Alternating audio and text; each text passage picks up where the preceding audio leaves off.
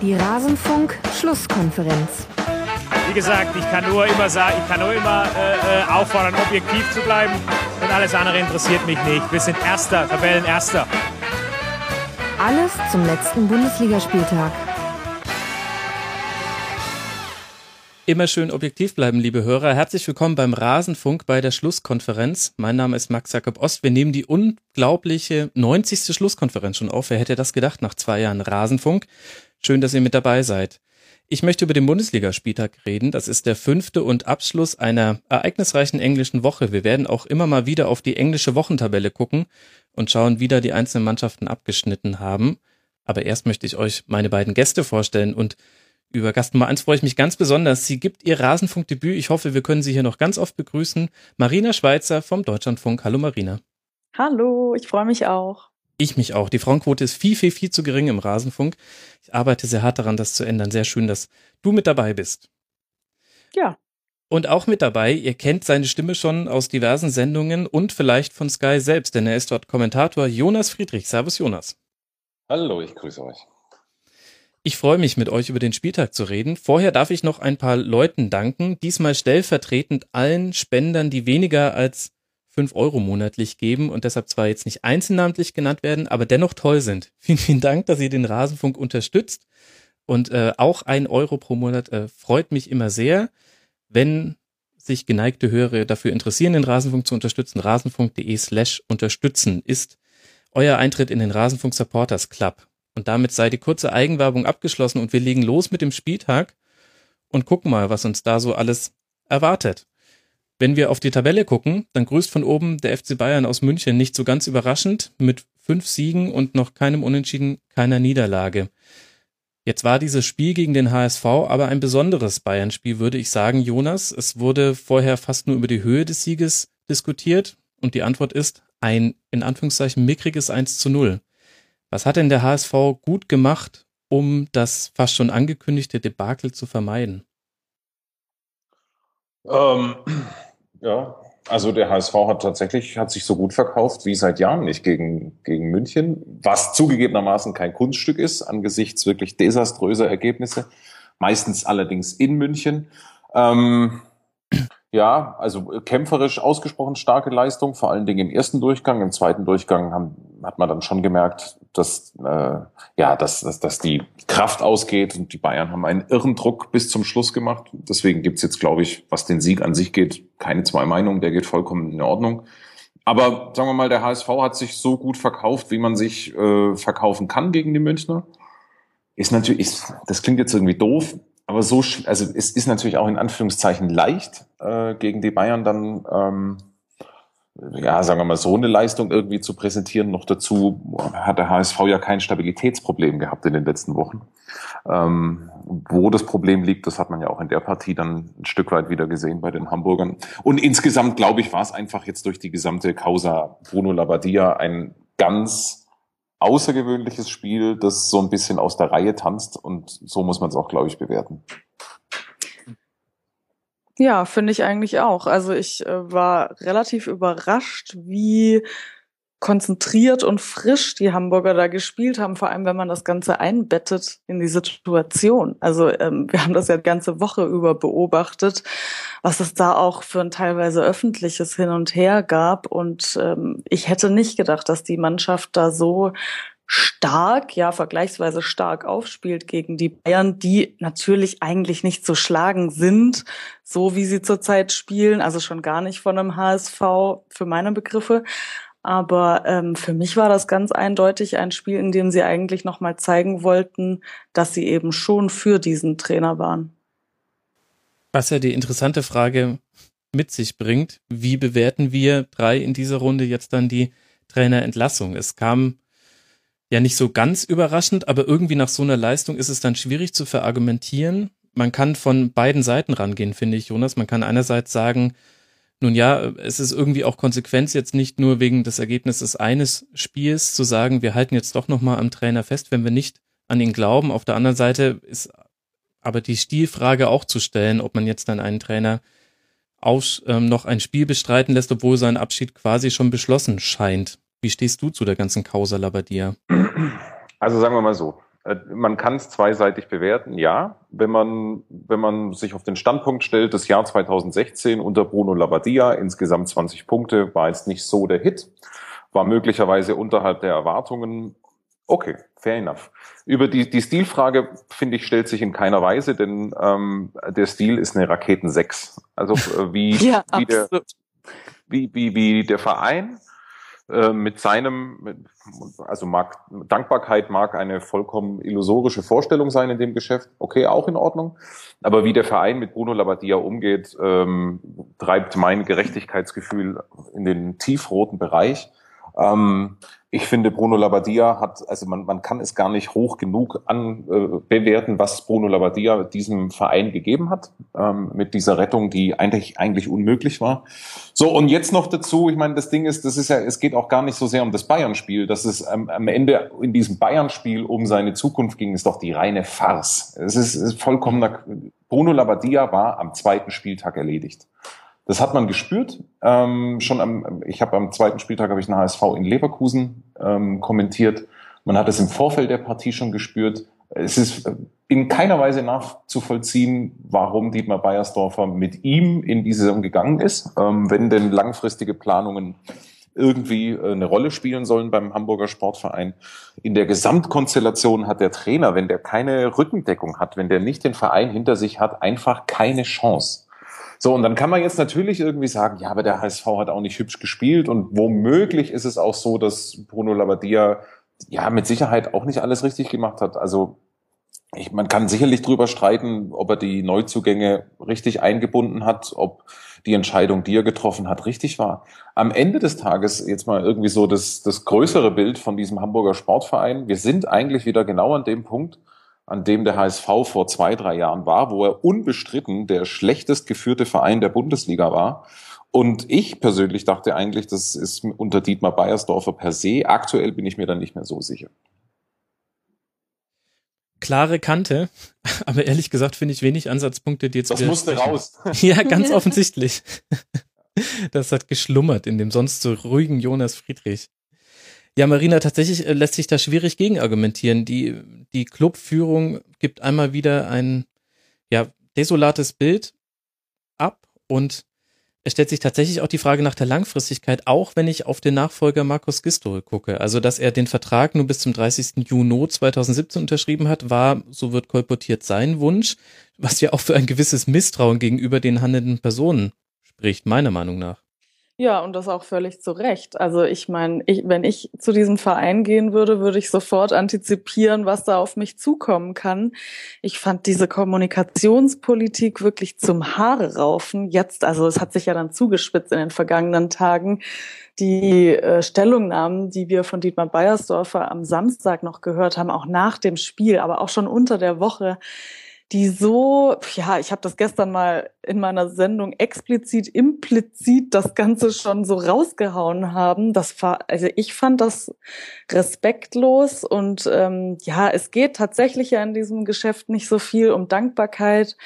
Ich kann auch verstehen, dass man irgendwann sagt, man muss an dem Hebel Trainer eben drehen, weil man natürlich nicht die Mannschaft entlassen kann. Aber ich finde tatsächlich, wie man das gemacht hat, öffentlich so deutlich das Misstrauen auszusprechen. Und dann kommt ja noch dazu die Planung, bei der sich jeder Mensch, der den HSV in den letzten Jahren beobachtet hat, irgendwie denkt, wie kommt man auf so eine Planung, auf solche Wünsche? Also mir ist klar, dass da viel Geld ausgegeben wurde für Neuzugänge und dass man da hohe Ziele hat. Das mag man äh, haben in der ersten Fußball-Bundesliga. Aber wie man jetzt sagt, man will irgendwie auf den vorderen Plätzen stehen, irgendwie, ich weiß gar nicht genau, Platz sechs wurde da, glaube ich, mal mhm. ausgegeben.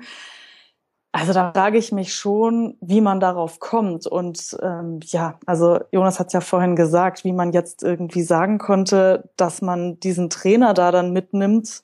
Ähm, dann hätte man das Ganze irgendwie am Anfang schon umstellen müssen. Also ich verstehe tatsächlich nicht, wie man jetzt so weit kommen konnte, auch mit dieser Kommunikationspolitik.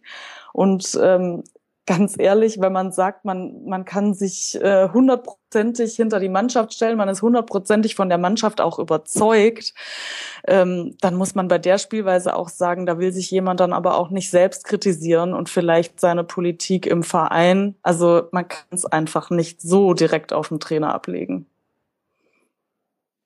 Und was erwarten wir jetzt dann von Markus Gistol? Er steht so. für eine Spielidee würde ich sagen. Also da, sie haben einen Trainer geholt, der für etwas auf dem Platz steht, was schon mal gar nicht so schlecht ist, denn bisher war das, was auf dem Platz stattgefunden hat, immer nur so Nebentheater zu dem, was neben dem Platz stattgefunden hat. Er lässt einen offensiveren Ball spielen, auch flügellastig, zumindest in Hoffenheim hat er flügellastig gespielt. Das könnte sportlich gesehen schon passen. Ja, ich bin da jetzt mal gespannt. Also ich, ähm, ich kann das noch nicht so richtig formulieren, was ich, was ich da jetzt konkret von ihm erwarte. Ich bin auch mal gespannt, wie das äh, menschlich zusammenpasst. Ähm, das sind eher so die Fragen, die ich mich jetzt stelle, was uns da diese Saison erwartet. Ähm, wie er das Ganze auf die Mannschaft umlegt. Ja, Glaskugel, würde ich sagen. Es ist auch eine ganz andere Situation, also weil der Vergleich ja ganz gerne gezogen wird ähm, das ist eine ganz andere Situation als Hoffenheim damals. Hoffenheim war so, äh, der hatte einen Freifahrtschein, um in die zweite Liga abzusteigen, damals. Also äh, der, der, als er Hoffenheim gerettet hat, so keine Ahnung, zehn Spieltage vor Schluss, ähm, war eigentlich allen bewusst, dass das klappt nicht mehr und es ging eigentlich mehr schon darum, sagen wir mal, die Weichen Richtung der zweiten Liga zu stellen. Das ist was ganz anderes. Noch dazu ähm, kommt er natürlich, ähm, ist, er, ist er natürlich mit, mit Hoffenheim viel, viel näher. Er hatte eine ganz andere Situation, eine ganz andere Rückendeckung äh, durch Dietmar Hopp damals, dann auch in seiner Bundesliga-Zeit. Und ich finde es ehrlich gesagt von Markus Gistol relativ riskant. Also mhm. wenn, wenn das, also jetzt mal aus seiner Perspektive betrachtet, wenn das schief geht, ähm, ist es das erstmal möglicherweise mit seiner Bundesliga-Karriere ähm, und er muss einen cleveren Weg finden, äh, dann wieder in die Bundesliga zu kommen. Wenn es klappt, okay, natürlich ist die Chance auch da, aber ich finde, also mich hat jetzt schon auch die äh, Vertragslänge kann man ja kaum sagen. Die Vertragskürze hat mich jetzt schon auch ein wenig äh, erstaunt. Ähm, denn ich würde seinen Marktwert deutlich höher einschätzen, ehrlich gesagt. Ähm, und Gistol hätte auf jeden Fall, also er hätte ja, was man so hört, auch Bremen übernehmen können. Und wenn es nicht Bremen geworden wäre, dann wäre es einer der nächsten Bundesliga-Clubs. Und okay. ich, im, im Börse, gibt's im Börsensprech nicht immer diesen Satz, never catch a falling knife. Ich weiß einfach nicht, ob der HSV nicht ein falling knife ist. Ähm, natürlich ist die Mannschaft besser und natürlich spielt die Mannschaft eigentlich nicht gegen den Abstieg, aber der Karren ist jetzt schon wieder so dermaßen im Dreck und die strukturellen Probleme sind ja 0,0 gelöst. Mhm. Und also ich habe einfach den latenten Verdacht, dass äh, sich der HSV jetzt einfach um einen weiteren Trainer im Kreis dreht und in einem halben, dreiviertel Jahr vor derselben Situation steht. Ja, das denke ich eigentlich auch. Also ich würde sagen, da kann man dann schon wieder diesen Wunsch anführen, ja, dieses Wunschdenken, dass man jetzt auf Platz sechs bis acht irgendwo landet. Ich weiß nicht, ob man an dem Anspruch da jetzt momentan in diesem Verein eigentlich nur scheitern kann. Ja. So, und es ist ja auch nicht so, dass äh, Labadia groß defensiv gespielt hätte. Also ähm, selbstverständlich hat die Mannschaft riesengroße Probleme gehabt, sich äh, Chancen zu erspielen. Aber ob das jetzt so an der Aufstellung lag, also sehe ich jetzt ehrlich gesagt nicht so. Also die in den ersten Spielen waren die beiden zentralen Mittelfeldspieler super offensiv besetzt. Äh, die Außen sind sowieso. Und es kann mir jetzt keiner erzählen, dass die offensive Ausrichtung lediglich an der Personalie Halilovic sich irgendwie entscheidet. Mhm. Das ist eigentlich schon eine offensive Mannschaft. Sagen wir mal, was man halt klar gesehen hat, die Mannschaft hat echt wenig Automatismen mit Ball so. Also ähm, so kaum einen Plan, um um sich wirklich Chancen herauszuspielen. Der eigentliche Plan, das muss man so ehrlich muss man auch sein, er hat nicht funktioniert. Also das Flügelspiel über die individuelle Klasse, sprich Kostic links ähm, oder halt so, so, so Läufe in die Tiefe rechts über Müller, hm, hat jetzt nicht so wirklich geklappt, muss man klar sagen. Aber ich sehe, ich, ich, ich wage jetzt einfach die vorsichtige Prognose, dass äh, unter Gistol keine Wunderdinge geschehen, zumindest nicht auf Anhieb. Mhm. Ja, das ist tatsächlich eine interessante Frage. Wenn man sich die Statistiken anguckt, dann hat der HSV bisher in allen Spielen in dieser Saison durchschnittlich 1,2 Schüsse aufs Tor abgegeben pro Spiel. Das ist tatsächlich schlechtester Wert in der Bundesliga, noch hinter Darmstadt, die aufgerundet auf zwei Schüsse kommen. Da muss man allerdings schon freundlich aufrunden, wenn man ehrlich ist. also es ist schon sehr wenig offensiv runtergefallen und dazu kommt noch diese Tatsache, dass man erneut dieses HSV-Problem gesehen hat. Ab der 60. Minute baut die Mannschaft dermaßen ab, dass es kein Wunder ist, dass man hinten raus noch Spiele verliert. Und obwohl in der Vorbereitung viel Kondition trainiert wurde, so liest man überall und haben ja auch schon ein paar HSV-Beobachter hier im Rasenfunk erzählt, hat man dieses Problem aus der alten Saison mit hinübergenommen. Das sind schon Dinge, ja, die man Labadier da, da muss man auch sagen, da bin ich, ich bin da echt vorsichtig. Ich glaube diese mehr nicht von, äh, dass das auf Kondition zurückzufallen zu führen ist. Also erstmal ist die Anzahl der Tore, die da fallen, einfach viel zu gering, um das jetzt irgendwie, um das irgendwie sozusagen wissenschaftlich zu machen. So und wenn mhm. du es dir jetzt genau anguckst, äh, beispielsweise Leverkusen, das weiß ich jetzt halt zufällig, weil ich da im Stadion war. Wer macht, die, wer macht den entscheidenden Fehler zehn Minuten vor Schluss zum 1-1? Den, den Fehler macht ein Spieler, der fünf Minuten vorher eingewechselt worden ist. Ja, also das kann, das ist, das, das kann schon mal per se kein Konditionsproblem gewesen sein. So und dann äh, trifft Poyampalo zwei Tore, die er im Leben nicht mehr trifft. Also das ist, das verbuche ich auch echt nicht unter Kondition. So, und in äh, Freiburg verlieren sie, weil René Adler einen Scheißtag hat. Und mhm. gegen die Bayern, wenn die so einen Druck machen, so wie äh, am Samstag in der letzten Viertelstunde, da fangen sich andere Mannschaften im Übrigen drei, vier Stück und nicht nur eine. Also ich glaube das nicht. Das ist ähm, noch dazu äh, unterm Strich, ich glaube, es ist einfach nicht wissenschaftlich valide, weil die, weil die, weil das Tor an sich einfach zu zufällig ist, also so als Spielereignis. Äh, dass man das so dingfest ziehen kann. Ja, gebe ich dir recht. Hast du recht. Aber bringt uns auf eine recht elegante Art und Weise nochmal zu dem Spiel jetzt am Samstag zurück, denn du hast schon angesprochen, man hätte viel mehr Tore fangen müssen. Wenn man mal ein paar positive Dinge mitnimmt, dann kann man sagen, René Adler hat eins seiner besten Spiele gemacht und auch im Speziellen gegen den FC Bayern, denn das war bisher gar nicht so sein Lieblingsgegner, Marina. Ja, also ich kann äh, kann da jetzt in der Historie mein äh, mein Spielgedächtnis ist leider nicht so gut, dass ich da jetzt einzelne Spiele äh, aufzählen kann. Ach so, so ungefähr sechs Gegentore im Schnitt gegen München würde ich sagen. okay. Ja, und er ist nie Gegentor losgeblieben. Also er hat nie eine weiße Weste behalten, auch nicht mit Leverkusen. Ja, ja, also das mag sein. Äh, ich kann jetzt auch nicht mehr genau sagen, wie da einzelne Tore gefallen sind in den vergangenen Spielen, aber ähm, mir ist das auch immer zu einfach zu sagen, dass da irgendwas immer so am Torhüter liegt. Also ähm, ich würde dann sagen, äh, spricht dann auch für eine schlechte Defensivarbeit und ähm, ja, ich weiß auch immer nicht, ob ob es so sinnvoll ist, immer diese Spiele gegen München dann herzunehmen, um mhm. irgendwie da die also sowohl die Kondition als auch irgendwie die Spielweise oder die Motivation äh, der Mannschaft irgendwie äh, auszumachen. Also ich fand jetzt tatsächlich am Samstag, ich fand es relativ beeindruckend, weil es eben gegen Bayern ging und weil ich eben fand, sie haben die Bayern schon eine ganze Weile gut genervt. Ähm, ja, Adler ist mir auch aufgefallen, aber ähm, also mir ist das, mir ist das immer so ein bisschen zu einfach, da diese Bayern-Spiele herzunehmen, ehrlich gesagt. Ja, wobei ich habe eine interessante Diskussion gehört im Gut Sport Podcast. Äh, Hörempfehlung an dieser Stelle an alle Hörer da draußen. Die haben die Zuschauer- oder Hörerfrage bekommen, kann man die Qualität eines Trainers daran ablesen, ob er gegen den FC Bayern eine Spielidee hat. Und ja. das kann man, das kann man in beide Richtungen argumentieren, aber es gibt schon, es ist schon auffällig, dass alle Trainer, die den Bayern mal Probleme bereitet haben mit unterlegenen Teams auf dem Papier, dass man die später nochmal wiedergesehen hat. Tuchel, Hasenhüttel und so und Konsorten. Schubert ja. Ja, auch. das finde ich schon eine interessante Frage. Also ich meine, es spricht ja auch äh, dafür, dass so ein Trainer der Mannschaft auch noch was vermitteln kann. Also es wird ja auch immer davon gesprochen, wenn die Trainer sich anscheinend irgendwie von ihren Mannschaften distanziert haben und da irgendwie nicht mehr so richtig drauf gehört wird oder die Spielidee dem Trainer nicht mehr so recht abgekauft wird. Ähm, also das kann man jetzt für Samstag nicht sagen. Also ich hatte schon das Gefühl, dass die Hamburger da mit einem Konzept aufs Spielfeld gegangen sind und auch wirklich was versucht haben und sich das auch getraut haben.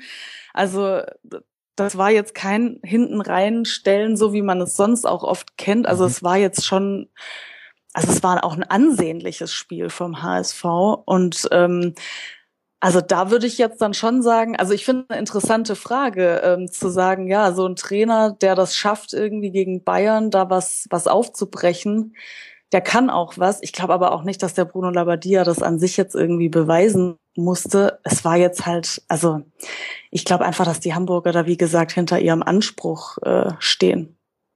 Genau, deswegen glaube ich ehrlich gesagt auch, dass die Herausforderung für den HSV-Trainer gar nicht so sehr ein Bayern-Spiel ist, sondern der HSV hat, sagen wir mal, zwischenzeitlich mal so, hm, sagen wir mal, den taktischen Anschluss an die Spitze der Bundesliga verloren. Und das hat sich insbesondere gegen so Mannschaften wie die Ingolstadts, hm. Leipzigs, Leverkusens, Mainz, äh, ihr könnt es jetzt beliebig fortsetzen, ausgedrückt. Also die eigentliche Herausforderung für so einen, für so einen HSV-Trainer ist, glaube ich, wie kriege ich denn das hin, dass der HSV äh, endlich mal seine individuelle Klasse äh, dann auch wieder auf den Platz bringt, ja, und, ja. und dann halt auch so ein Heimspiel gegen Ingolstadt mal dominieren kann, ja, mal, mal wirklich so, so dass er regelt, so dass er mal wieder zuverlässig eine kleinere Mannschaft aus dem Stadion schießt.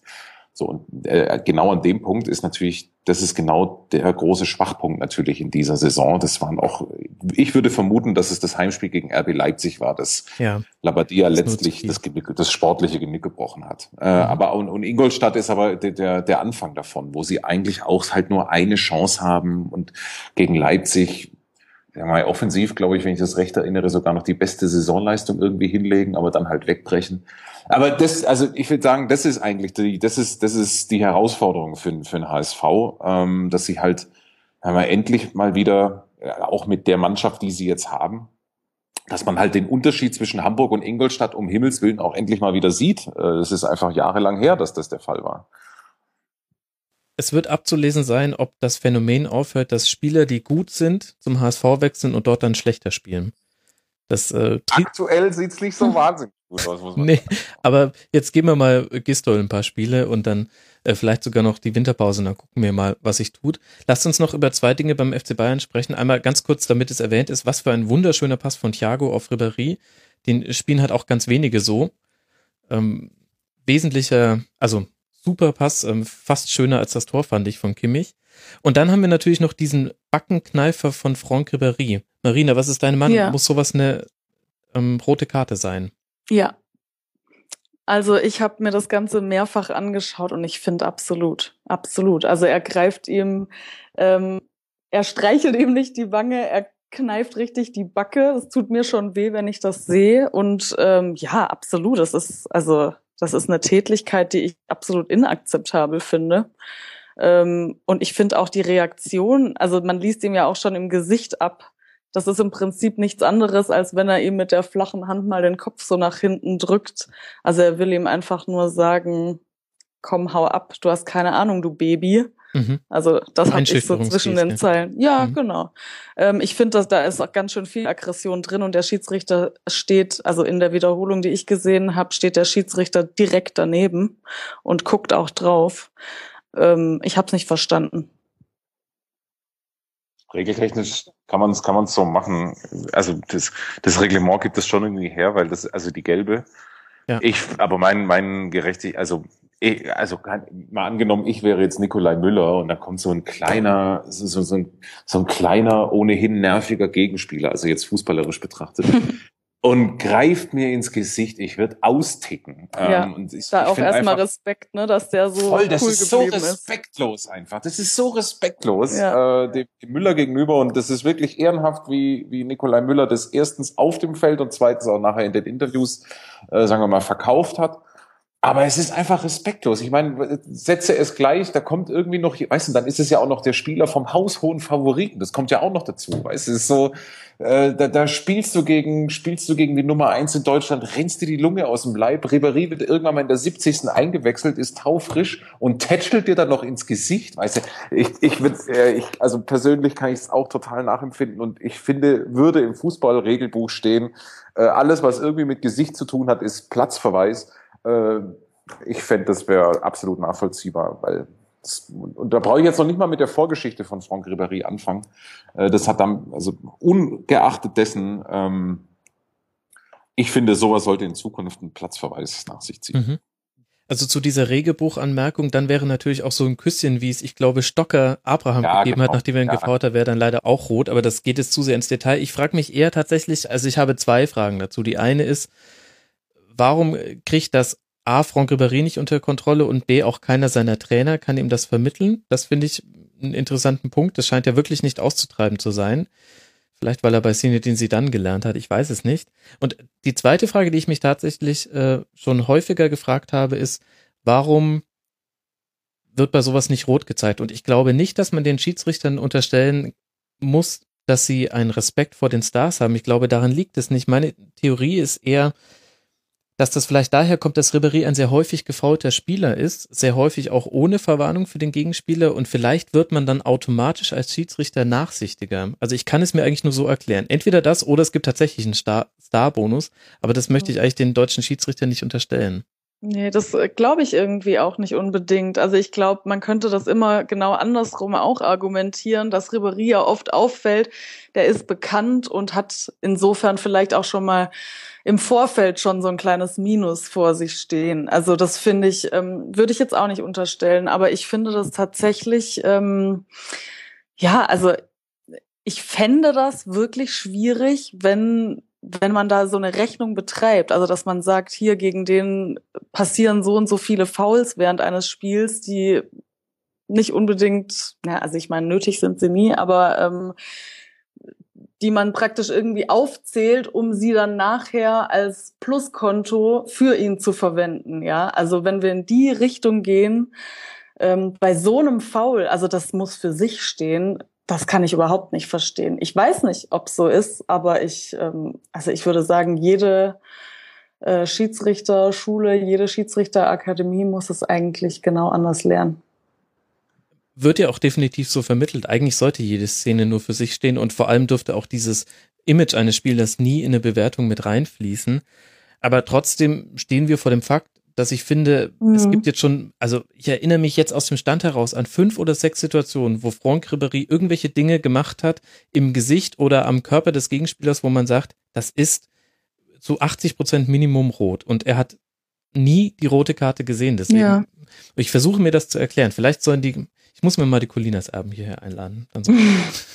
Ja, und da, du musst, du musst tatsächlich, kannst du, also was natürlich nichts bringt, aber, aber mir geht's ja genauso wie dir, Max. Also letzten Endes, diese Reihe ist natürlich einfach absurd. Ähm, und man fragt sich wirklich, ähm, war, wann endlich, um Himmels Willen, wird das sanktioniert?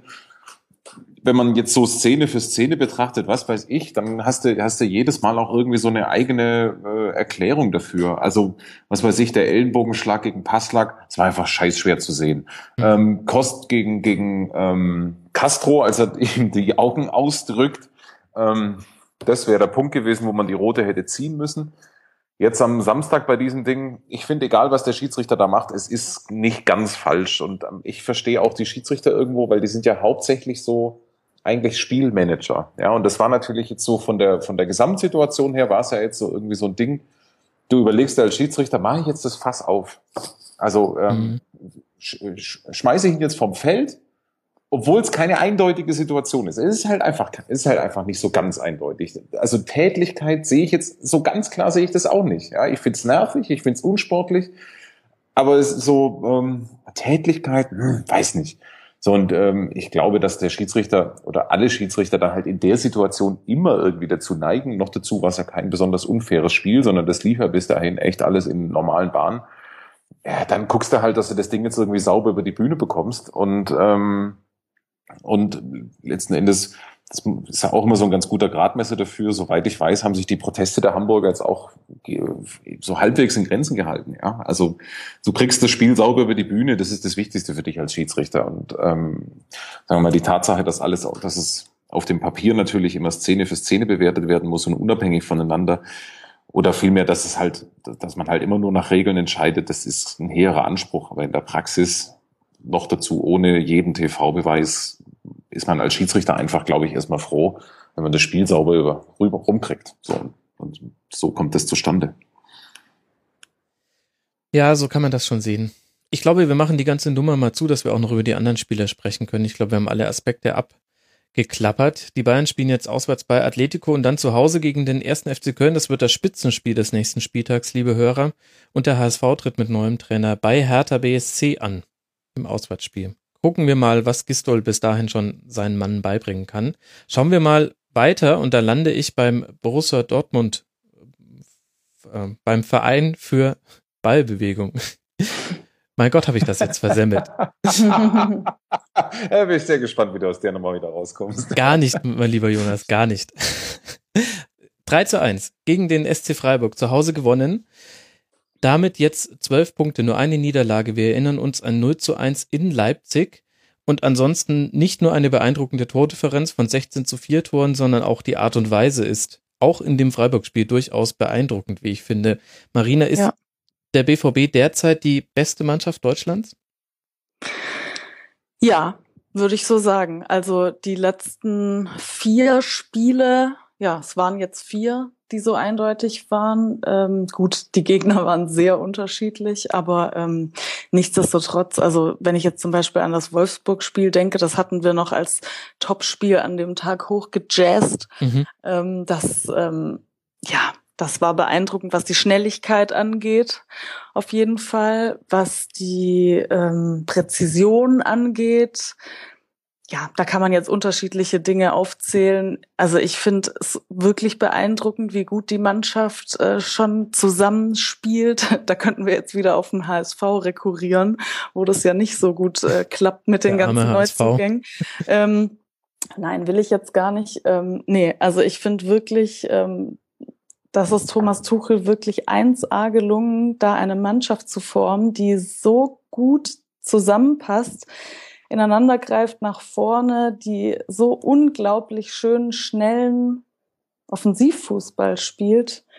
Da muss ich auch sagen, der Druck, den die Bayern in ihren Spielen teilweise ausüben, das ist natürlich das eine, aber diese Schönheit, wenn man die mitnimmt, dann ja, sind die Dortmunder momentan die beste deutsche Mannschaft. Und das sage ich, weil ich natürlich an sich ein Fußballfan bin, der die Schönheit immer mit reinzählt. Natürlich, das tun alle bis auf die Darmstadt-Fans, dass man die Schönheit mit reinzählt. ähm, ja, was ich vor allem so interessant finde, Jonas, äh, dadurch, dass du geschwiegen hast, äh, nehme ich an, dass du in ein ähnliches Horn stößt wie Marina. Was, was ich so toll finde, ist, dass die Bundesliga so viele neue Namen dazu bekommt, denen man wirklich gar nicht zuguckt. Also jetzt am Wochenende Dembele, ähm, auch ein, ein wiedererstarkter Mario Götze, aber auch ein Emre Mor du hast einen Pulisic, ähm, man kann die, einen Rafael Guerrero, man kann die Liste noch beliebig weiterführen. Ich habe auch den Eindruck, das Portfolio an Spielern, dem man sehr gerne zuguckt, ist allein durch den BVB in dieser Saison fast verdoppelt worden. Genau so ist es. Also ich, ich habe jetzt gerade äh, während, ich habe überlegt, was denke weil ich mir die Frage bislang nicht gestellt habe, wer ist denn jetzt die beste Mannschaft Deutschlands? Ich glaube, dass es immer noch die Bayern sind, aus unterschiedlichen Gründen. Also, ähm, aber letzten Endes ist es so, dass das stimmt schon. Also unter dem ästhetischen Aspekt, da sind schon echt Sachen dabei, die sind grandios. Die sind auf jeden Fall mindestens mal zwei Neuzugänge dabei, von denen ich sage, Bam! Also das macht echt Spaß, den Dude zu gucken und das ist, äh, das ist eine grandiose äh, Scouting- und Verpflichtungsarbeit, die Dortmund äh, da geleistet hat. Also mhm. Guerrero ist für, für das Geld, das ist nix, was die für den hingelegt haben. Also natürlich immer ein Haufen Geld, aber äh, das ist, das, man fragt sich wirklich, warum ist da kein anderer draufgekommen? Das ist ähm, kompletter Spieler in Raketentempo. Dembele ist eine Vollwaffe. Wir haben, ja, wir haben ja vor der Saison war ja so die die allgemeine Einschätzung: Dortmund ist das spannendste Projekt in Fußball Europa. Mhm. Aber immer so mit dem Nachsatz: Das kann jetzt aber auch richtig schief gehen, ja, bei der ähm, bei der Achse, die da verloren gegangen ist. Ähm, aktuell ist es so, dass ja, das in der Innenverteidigung, das wird spannend. Ähm, Real Madrid wird der erste dicke Härtetest. Da sind mhm. sie wirklich ein bisschen dünn aufgestellt, aber selbst äh, mit einer mit einer mittellangen Verletztenliste, die Dortmund eigentlich jetzt gerade schon hat, haben sie offensiv so dermaßen viele Optionen, sind noch mal einen Tick schneller geworden. Pulisic ist, äh, oh, ich habe im Übrigen gelernt, er heißt Pulisic, ah. ähm, ein sehr ein sehr findiger ähm, oh ja, ja. Aber also, äh, ich glaube, lass es bei Pulisic bleiben. Komm, ist, es geht ja auch nur darum, dass man es versteht. Aber tatsächlich nennen sie in Amerika oder er selber spricht sich auch irgendwie Pulisic. Aber egal. However, ähm, jetzt habe ich den Faden verloren. Was wollte ich sagen? Ach so, die haben einfach so unglaublich viel Tempo und auch so viel Kreativität dazu bekommen. Ähm, das ist schon echt ein super spannendes Ding, denen gerade zuzugucken. Ähm, ich glaube, der einzige, dem nichts passieren sollte, ist Aubameyang. Das äh, würde ich noch zu bedenken geben. Ähm, der muss idealerweise irgendwie durch die Saison kommen, sonst könnte es doof werden. Ich finde halt auch so bemerkenswert, ähm, wenn du jetzt auch Dembele ähm, nochmal angesprochen hast. Also ich denke mir das schon im Prinzip seit dem, na, war das das dritte Spiel? Ich glaube ja. Also wie schnell kann ein Spieler ankommen? Ja, mhm. also dass der, dass der Typ schnell ist, das wissen wir, aber dass der auch wirklich in diesem Mannschaftsgefüge so schnell ankommt, so schnell sowohl wirklich gute Zuspiele macht, Tore macht. Also ich finde ihn, das ist eigentlich das Bemerkenswertere noch an ihm, dass er, glaube ich, also so gefühlt einfach so gar keine Zeit gebraucht hat. An der Stelle, und das, äh, das finde ich immer wieder bemerkenswert, sieht man einfach, hervorragende Fußballer können sofort mitspielen in einer Mannschaft. Denkt mal an Xabi Alonsos Premiere beim FC Bayern auf mhm. Schalke damals. Denkt an diesen BVB.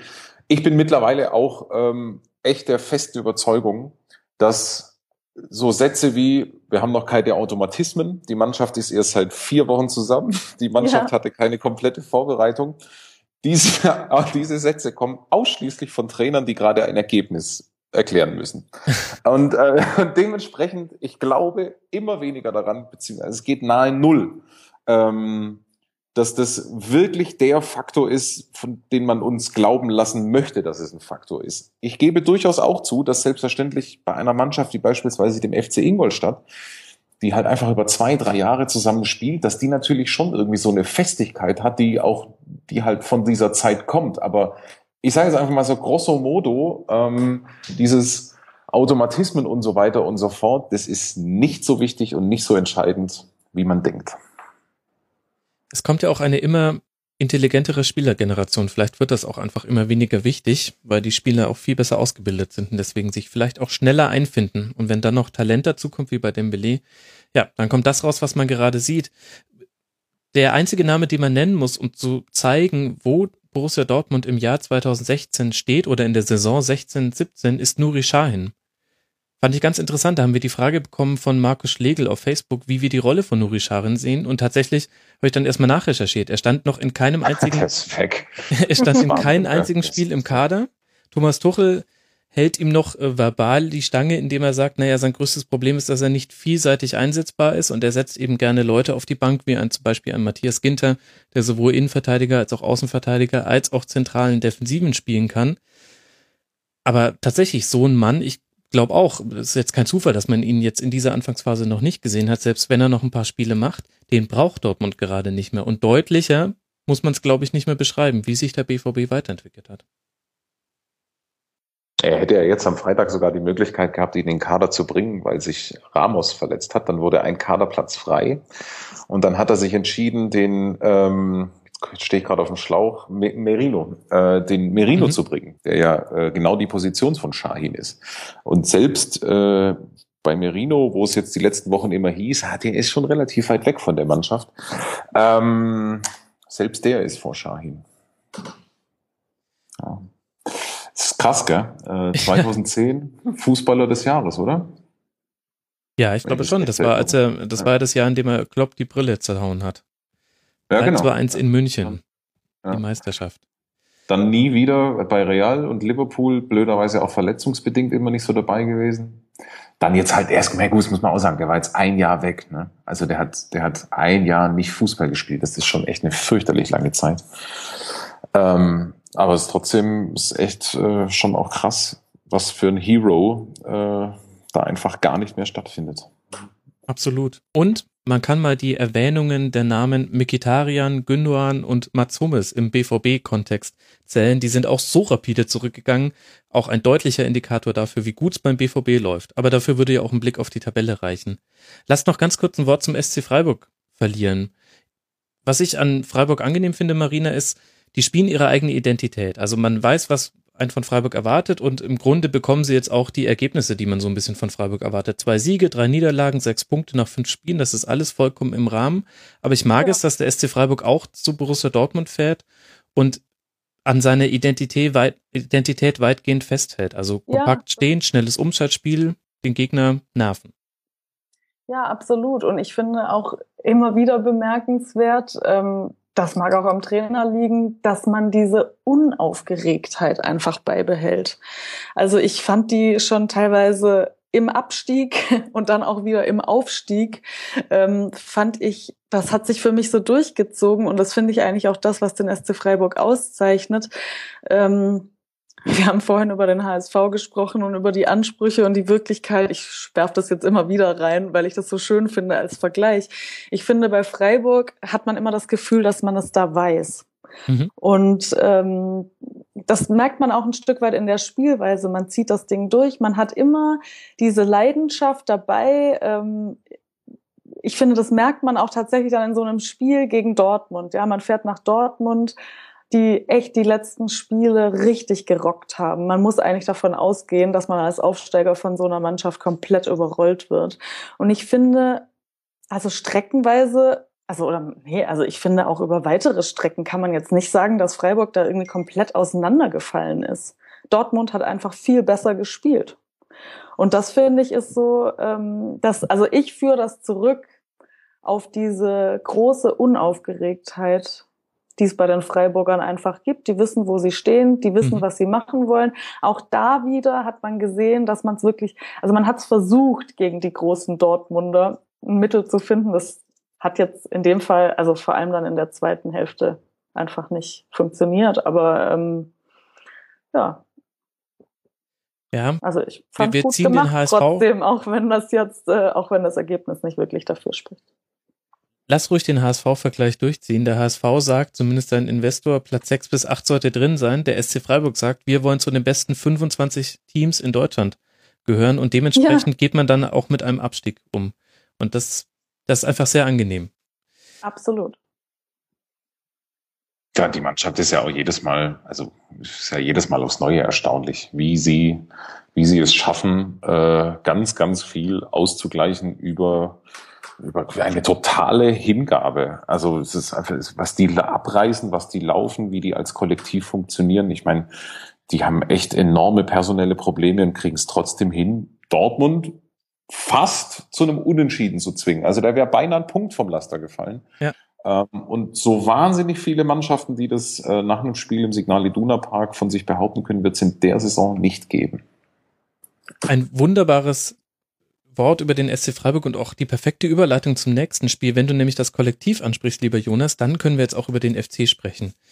Derzeit Tabellenplatz drei am Sonntagabend gegen Raber Leipzig ein 1 zu 1 erzielt und ein munteres Spiel haben wir da gesehen, was in beide Richtungen hätte kippen können. Jonas, ich habe nämlich beim FC genau den Eindruck, dass dessen größtes Pfund derzeit ist die Eingespieltheit und dass sich das Team auch wirklich nicht überraschen oder irgendwie beeinflussen lässt von einem Rückstand. Das hat man sowohl auf Schalke gesehen als auch jetzt gegen Leipzig. Man spielt einfach weiter das, was man kann und dann kommt man auch sicher zu Torchancen.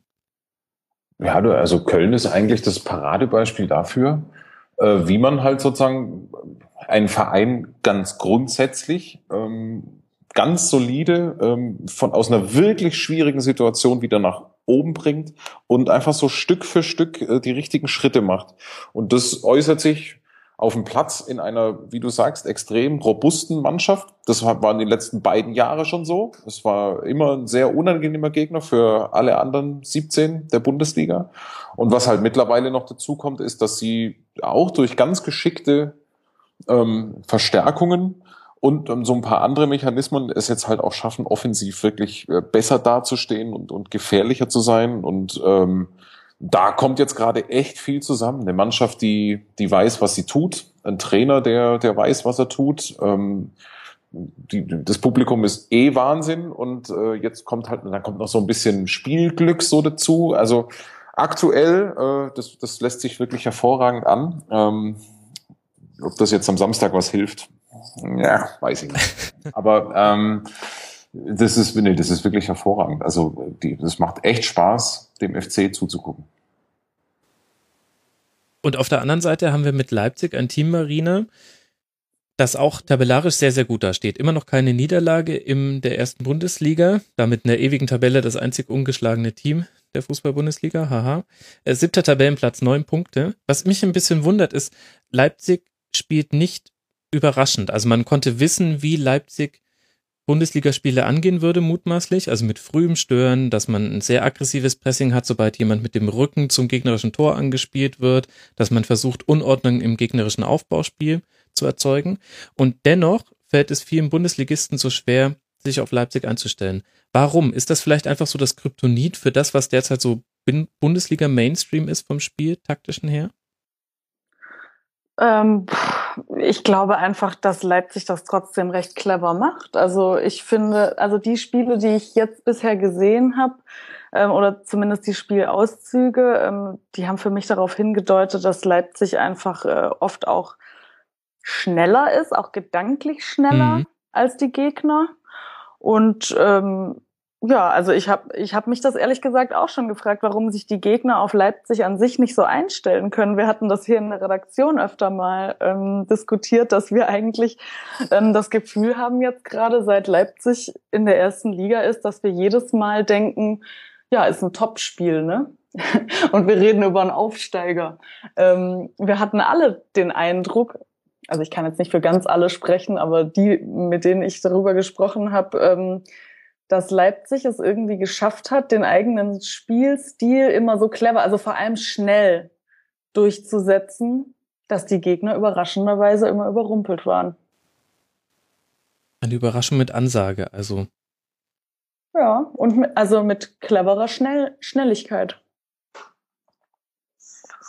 Und da muss man dazu sagen, Jonas, auch das richtige Spielermaterial. Also wenn man sich jetzt anguckt, ähm, Burke hat jetzt sein Startelfdebüt gegeben, auch Davy Selke hat zum ersten Mal von der Start, von der Minute eins an für Leipzig gegen den Ball treten dürfen in der ersten Liga. Ist jetzt auch nicht so schlecht, was man da an individueller Qualität noch zusätzlich hat zur Spielidee. Dementsprechend finde ich, kann man im Zusammenhang mit RB Leipzig das Wort Aufsteiger, das das macht keinen Sinn. Das ist so irgendwie, komm, das ist kein Aufsteiger, den kann ich nicht so behandeln. Das ist eine, das ist eine fertige Truppe. Also das ist, ich meine, die haben einen Davy Selke verpflichtet, äh, die haben einen Paulsen, ähm, die haben äh, Sabitzer, Keita, Ilsanker. Das ist schon, das ist schon gehobene Klasse. Also ich sage jetzt nicht, dass das europäische Weltklasse ist, aber ähm, das ist schon, das ist auf jeden Fall eine Bundesliga-Truppe. Noch dazu eine sehr, sehr schnelle Bundesliga-Truppe. Also es gibt wenige Mannschaften eigentlich nur Bayern und Dortmund, ähm, die so ein Tempo in der Truppe haben, die noch dazu halt auch einen ziemlich cleveren Trainer haben. So, und die Spielweise, ich meine, das ist ja, das ist jetzt, das ist jetzt gar nichts sensationell Neues, was sie, was sie so in die Bundesliga gebracht haben, aber es ist halt auch schwer, ähm, gegen, gegen so eine Mannschaft zu spielen, wenn Leipzig es schafft, wirklich so über den Zweikampf und über enge Räume zu kommen und dann halt auch so in der 80. auch nochmal Gas zu geben das ist dann halt auch einfach hardcore unangenehm und ist für jede andere Mannschaft per se eine Herausforderung.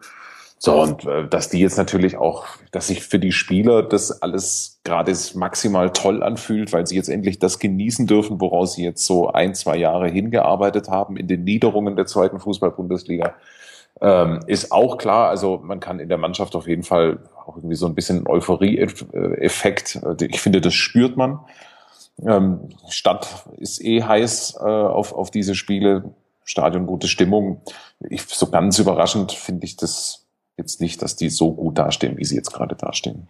Wir können uns ja darauf einigen, dass wir nicht mehr Aufsteiger sagen, sondern einfach Bundesliga-Neuling. Voll, ja, ich finde, da weißt du jetzt halt so, äh, ich, ich, ich, ähm, ich hab, wir kriegen ja ganz gerne immer so, so dicke Statistikmappen und so. so und da, also bei, die, bei der RB Leipzig Mappe ist irgendwie so gefühlt Aufsteig, Aufsteigerrekord gebrochen, hier mhm. Aufsteiger, so und so weiter und so fort. Und ich denke halt immer, hey, aber du kannst, das kann, das ist, das kann, du tust ja, was weiß ich, bei Darmstadt 98 sind wir uns alle einig, was die letztes Jahr gespielt haben, äh, das kann ich irgendwie in sowas bemessen, aber, aber Leipzig kann ich irgendwie als Aufsteiger im Wortsinne nicht ernst nehmen.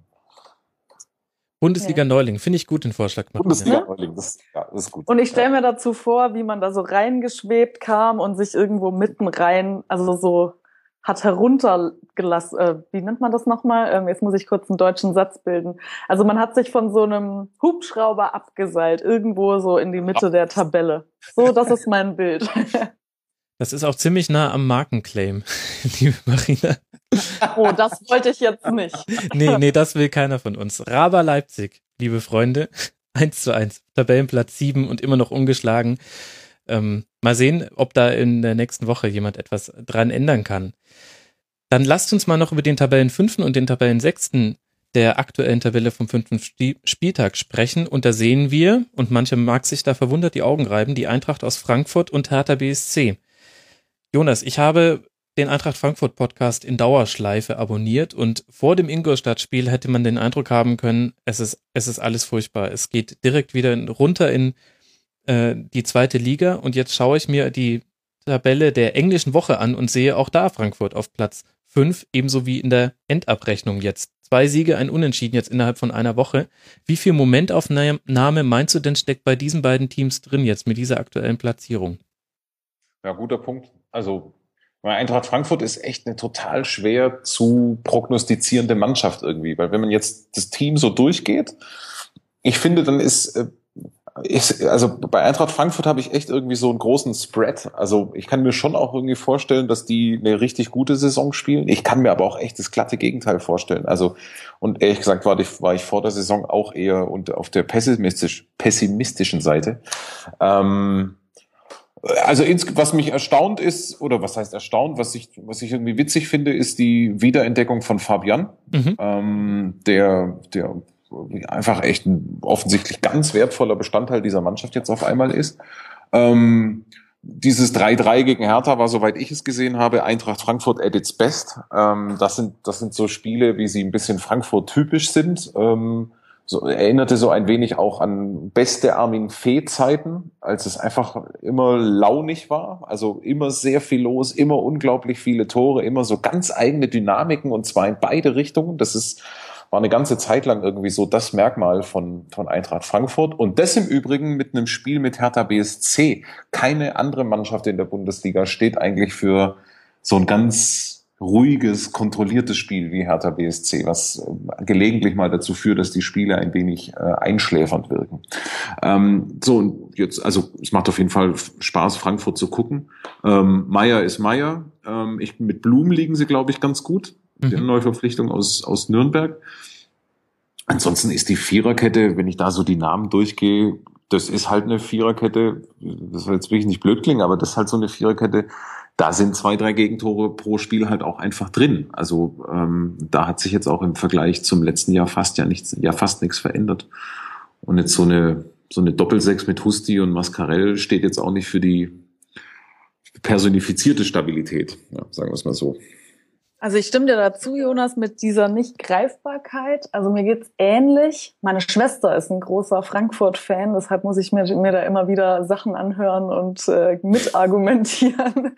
Und ähm, ich kann es auch nicht so recht sagen. Ähm, ich kann noch keine so richtige Prognose abgeben, aber ich finde es schon zumindest ein Stück weit bezeichnend ähm, nach diesem Darmstadt-Spiel das irgendwie echt zaghaft und zäh war und bei dem ich mir echt gedacht habe, wow. Also und das dann auch hinten raus noch so verloren, das fand ich echt, also das fand ich ein, eigentlich dachte ich, das ist jetzt so ein Punkt, an dem geht's jetzt wieder in die, in die Minusrichtung. Mhm. Und dass es eben danach genau andersrum kam, also erstmal diese beiden Siege und dann jetzt das Unentschieden, das jetzt auch nicht komplett äh, verkehrt war muss ich sagen. Also da habe ich mich so ein bisschen getäuscht und ich finde es auch, es eine beachtliche Leistung, dass man das jetzt so hinbekommen hat.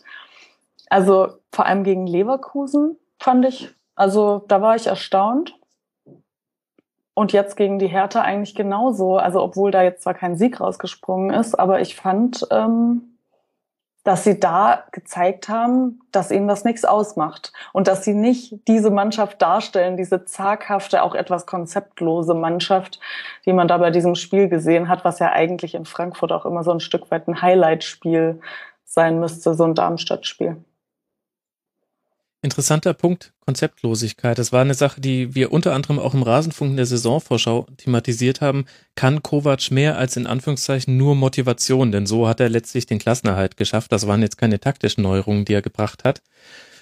Und da hatte uns auch die Hörerfrage erreicht unter mitmachen.rasenfunk.de, wie wir das jetzt bewerten. Ich persönlich tue mir da ehrlich gesagt immer noch schwer. Ich, das, was ich sehe bei Eintracht Frankfurt, ist ein gutes Konterspiel. Das hat er ihnen in der Sommerpause durchaus vermittelt. Das geht jetzt alles noch schneller als in der Rückrunde der letzten Saison und das hat man auch gegen Hertha jetzt wunderbar gesehen.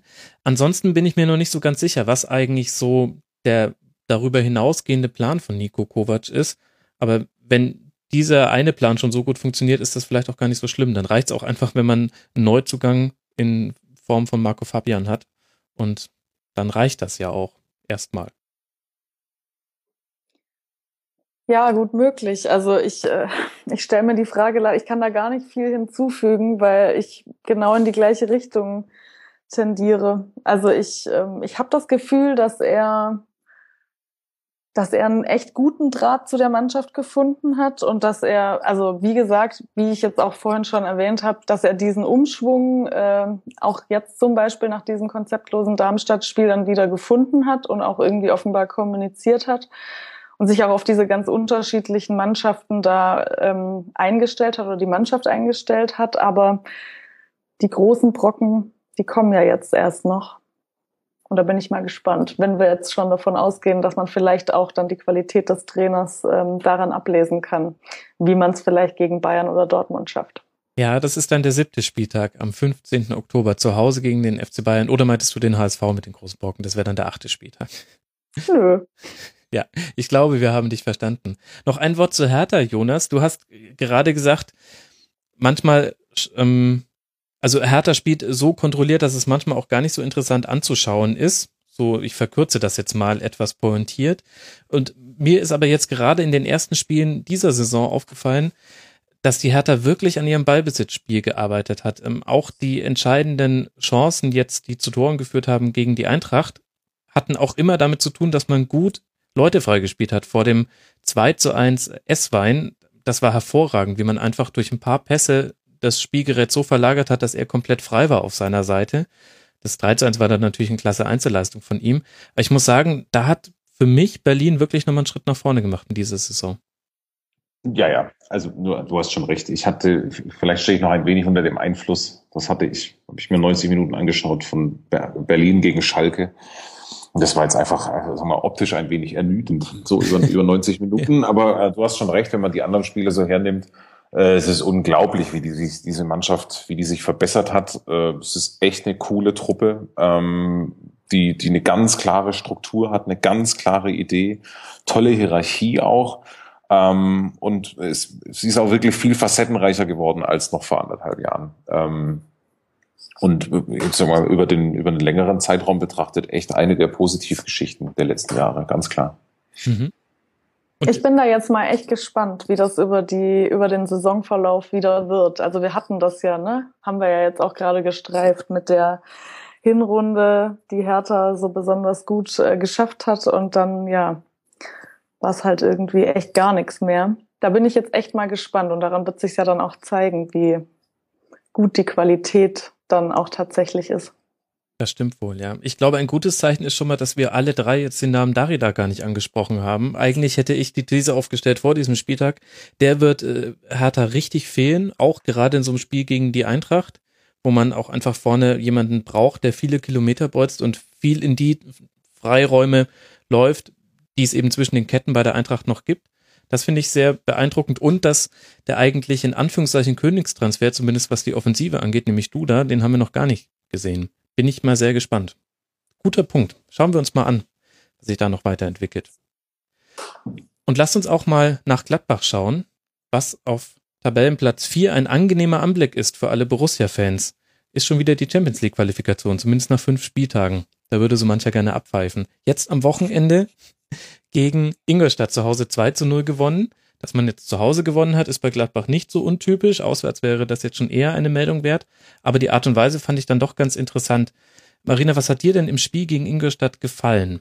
Ich muss gerade zugeben, dass ich da einen blinden Fleck habe dieses Wochenende. Fällt mir gerade auf, wo wir drüber sprechen. Dann, dann müssen wir diesen blinden Fleck jetzt äh, gemeinsam aufarbeiten, Jonas. Bitte. Soweit ich weiß, ein äh, vollkommen souveräner Heimerfolg.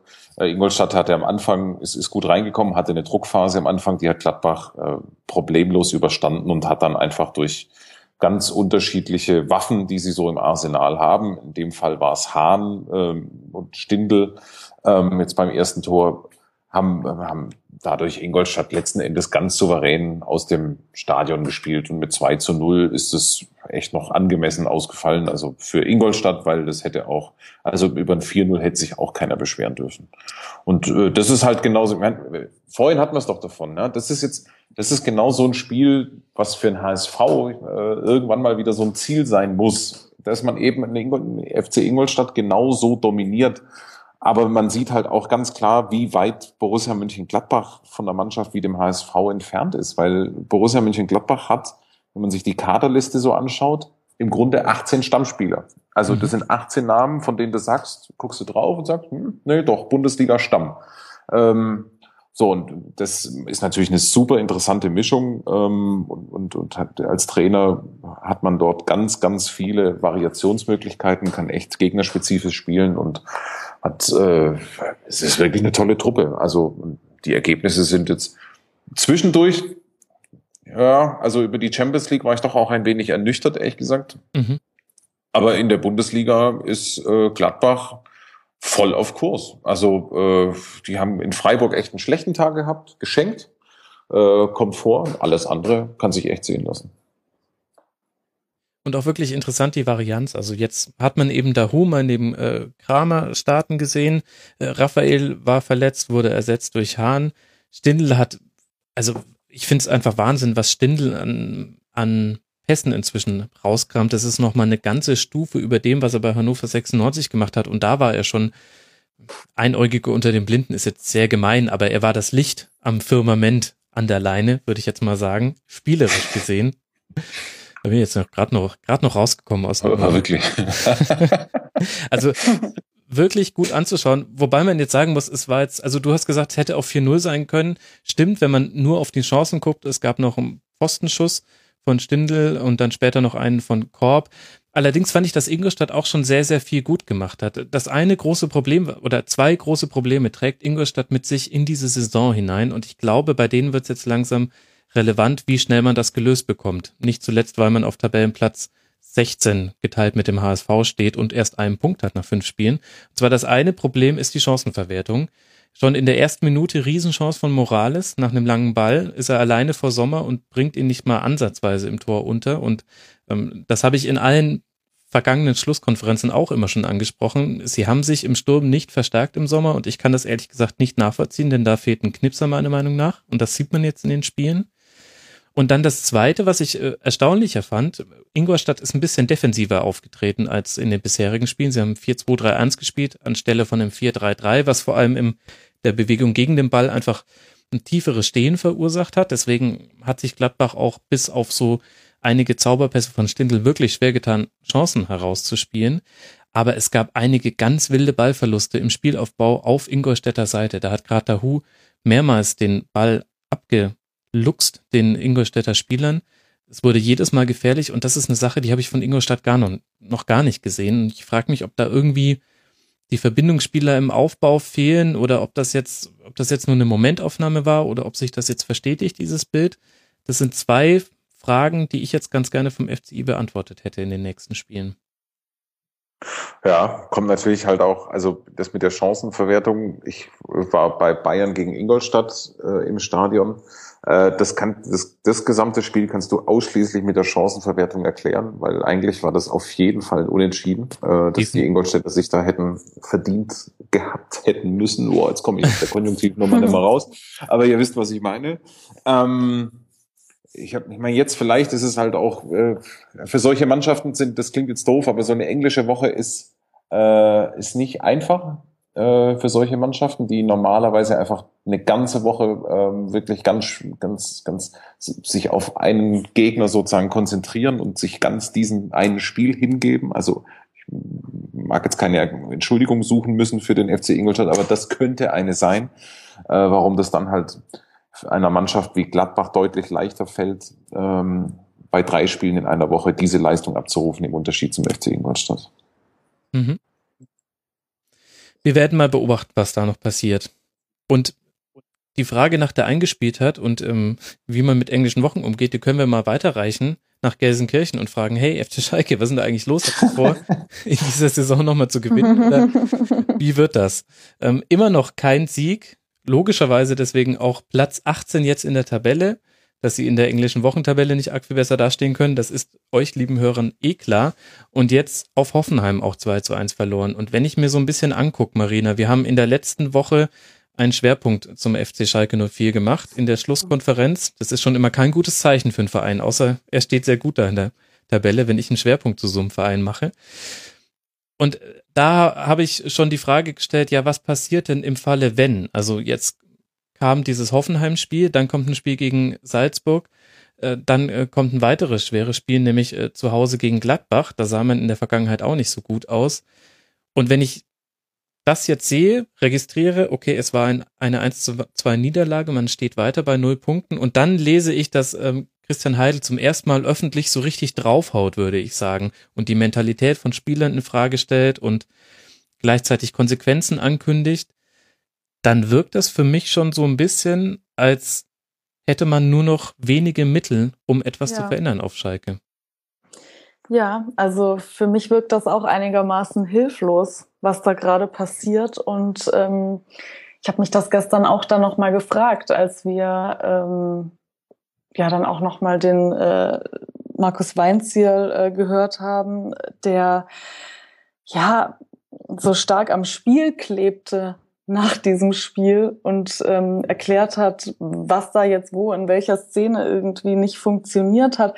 Ähm, das, das ehrt ihn im Prinzip, dass er sich da dann noch so äh, in das Spiel reinbeißt. Aber die übergeordnete Frage, was da eigentlich los ist, die ähm, ja, die ist irgendwie nicht so richtig gestellt worden, beziehungsweise dann eben von der Vereinsführung und ähm, ja, also ich meine, sie haben natürlich sieben neue Spieler, die sie irgendwie zusammenbinden müssen, aber wir wissen aus anderen Mannschaften, aus anderen Spielverläufen und auch aus dem Saisonverlauf, dass das eben kein Grund sein muss, schlecht zu spielen. Ähm, ich meine, klar fehlen entscheidende Spieler aus der vergangenen Saison, die ja richtig was rausgerissen haben bei Schalke, wie Martip zum Beispiel. Aber ähm, dass man, also dass man derart hilflos jetzt da reagiert. Ich meine, welche Konsequenzen wollen Sie denn ziehen? Ich frage mich wirklich, ob, also in dem Fall frage ich mich tatsächlich, ob es überhaupt irgendwas mit dem Trainer zu tun haben kann, außer dass er eben diese Verbindung nicht so recht schafft. Also eigentlich bräuchten die jetzt gerade Winterpause und Trainingslager. Ah, die mangelnde Vorbereitung, da sind wir wieder da. nee, aber vielleicht nochmal Rückbesinnung, Schweigegelübde, weiß ich nicht, Handyverbot und nochmal nachdenken. Ja, das ist tatsächlich ein interessanter Punkt, finde ich, äh, Jonas. Ähm, wobei ich jetzt Weinzel auch nicht komplett aus der Kritik ausnehmen würde, denn er hat mit seinen vielen Rotationen jetzt auch nicht wirklich dafür gesorgt, dass die Mannschaft sich finden kann. Also ich finde, die Ansage war von vornherein, wenn du einen Fehler machst, dann kann es sehr gut sein, dass du der nächsten Partie nicht mehr spielst, außer du bist Benedikt Hövedes. Und das kann man ja schon auch, natürlich ist das ein bisschen besserwisserisch im Nachhinein, aber kann man auch als Teil des Problems und nicht als Teil der Lösung bezeichnen, oder? Ja, also ich sag also ja, das ist extrem problembeladen alles. Es ist der Karren ist ganz schön im Dreck. Und ich, ich versuche mir nur mal so im Kopfkino auszumalen, was los wäre. Also jetzt mal rein medial oder so drumherum, wenn das jetzt nicht Heidel Weinziel wären, sondern sagen wir mal Held Jens Keller. Also ja, ja. das, das wäre halt einfach so. Also die das Scherbengericht würde ganz anders tagen. Deutschland Und, würde ähm, brennen, ja. Ja. Richtig, ganz genau. Also da wäre äh, der Schwerpunkt des Rasenfunks beileibe nicht der einzige, sondern wir wären kurz vor Brennpunkt ARD. Mhm. Ähm, nein, äh, jetzt okay. Letzten Endes ist halt einfach so, es ist äh, irgendwie hat es auch eine feine Ironie, dass ähm, Schalke jetzt, wo sie sich sozusagen in Geduld üben und sozusagen ein ganz normaler, seriöser Club werden wollen, dass diese Geduld dann ausgerechnet jetzt äh, aber auch auf seine dermaßen Probe gestellt wird, weil fünf Spiele ohne Sieg, das ist natürlich schon ein Brett. Christian Heidel hat, mhm. wie ich finde, wahrscheinlich zu Recht den Abstiegskampf ausgerufen, weil das wird einfach eine ganze Weile dauern, um sich da raus äh, zu arbeiten. Und sagen wir mal so, es gibt jetzt nicht allzu viele. Es ist, es ist ja auch nicht so, dass die Mannschaft irgendwie in Schönheit oder gar in Tragik irgendwie gestorben wäre, sondern also alle fünf Resultate. Ich meine, das Beste war noch mit Abstand das Bayern-Spiel, jetzt mal auf die Bundesliga bezogen. Die anderen vier Resultate waren, äh, gehen vollkommen in Ordnung. Und so bleibt eigentlich nur das Europa League-Spiel in Nizza so als das Highlight dieser Saison. Und wenn man jetzt so durchgeht, woran liegt's? Dann ist es halt auch ein ganzes Bündel. Also es ist halt sozusagen, was die Mannschaftszusammenstellung angeht, ist es natürlich echt eine Operation am offenen Herzen. Also mhm. so on the fly müssen sie irgendwie eine Mannschaft zusammenstellen, die aber natürlich besser spielen muss als das, was sie bislang gezeigt hat, das steht da auch außer Frage. Also das ist offensiv schon echt harmlos, weitgehend mittellos. Ähm, und was natürlich und was vor allen Dingen auffällt, ist, äh, das ist eine Mannschaft, die ein 1-0 nicht verteidigen kann. Und das, das geht gar nicht. Also äh, nicht mit der Klasse im Kader ähm, nicht mit diesen, nicht mit diesen Personen, nicht mit diesen Einzelspielern, sich gegen Köln zu Hause in 1-0 äh, äh, wegnehmen zu lassen, sich in Hoffenheim 1-0 wegnehmen zu lassen, wenn du in Anführungszeichen nur noch, wenn du das Ergebnis brauchst, jetzt einfach, okay, komm, äh, jetzt nur noch sauber verschieben, Zweikämpfe hart führen, das ist halt schon bitter und deswegen kann ich auch verstehen, warum äh, die Verantwortlichen so alarmiert sind, weil äh, die Mannschaft läuft nicht. Also wenn man jetzt das Spiel gegen, ich habe mir die, die zweite Hälfte gegen Hoffenheim mit einem Kumpel äh, sehr intensiv angeschaut. Wir waren zum Teil fassungslos, wie wenig die Mannschaft so wirklich die äh, investiert hat. Also du hast nie das Gefühl gehabt, jetzt geht's um alles, mal abgesehen von den letzten zwei, drei Minuten. Und mittlerweile ist die Verunsicherung halt auch so groß, äh, dass vergleichsweise einfache Dinge nicht mehr funktionieren. So, und über Gladbach habt ihr schon gesprochen. sehe ich jetzt auch äh, nicht so ganz deutlich, dass das eine leichte Aufgabe wird. Und dann boah, sechs Niederlagen am Stück, so zum Auftakt, zwischendurch noch Europa League. Das ist schon ganz schön bitter. Ich finde halt, wir haben uns vor der Saison echt ja auch gefragt, du hast jetzt vorhin gesagt, das war so eine Operation am offenen Herzen. Ähm, ich, also wir haben uns ja eigentlich alle gefragt, wie viele Organtransplantationen ein Verein verträgt, ne? Vor so einer, vor so einer Saison. Mhm. Und ja, also jetzt, wo du das gerade so gesagt hast, dachte ich mir, ja, ich glaube, das ist jetzt vielleicht einfach die Antwort drauf. Mhm. Ähm, dass man, dass da jetzt zu viele Menschen mit einer neuen Motivation, die ist ja nicht schlecht und die kann sich ja auch schön addieren, aber mit neuen Ideen in den Verein gekommen sind, auch Spieler, die unterschiedlich geprägt sind und das alles zusammen lässt vielleicht einfach das Gerüst richtig, richtig wanken oder dann den Körper eben nicht so richtig mhm. connecten, ja. Ich glaube, das ist es. Also ich meine, letztendlich, wenn man sich die, die Mini-Geschichte jetzt so anguckt, ich meine, die gehen in die Saison in Frankfurt mit der Idee, so komm, jetzt spielen wir mal mit den alten Mechanismen. Das war im Grunde die alte Mannschaft. Ähm, das hat überhaupt nicht funktioniert. Und dann gab es im Grunde eine 180-Grad-Kehre ähm, und ist gegen den FC Bayern, sind sie mit einer, äh, im Prinzip mit dem neuen Schalke aufgelaufen. Also beide zentrale Mittelfeldspieler mhm. neu, äh, Flügel neu so, und das hat dann gegen die Bayern ja hervorragend funktioniert, ähm, weil Schalke wirklich einen guten Kampf geliefert hat. Ähm, mit ein bisschen Glück wären Unentschieden drin gewesen. Dann hat es in Nizza hervorragend funktioniert. Das war mit Abstand das beste Saisonspiel. Äh, die haben gegen Nizza, es war zwar nur ein 1-0, aber das war ein gefühltes 3-0. Äh, die hatten auf jeden Fall die Chancen dazu. Und dann für mich unerklärlich, und das ist auch das Knackpunktspiel, dieses Ding in Berlin.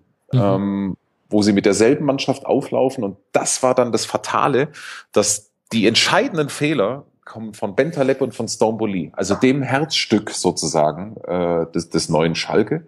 So, und zu dem Zeitpunkt hattest du aber natürlich einem Geist schon irgendwie, sagen wir mal, gedanklich die Beine gebrochen. Also, weil der natürlich äh, draußen saß und gar keine Rolle mehr spielte.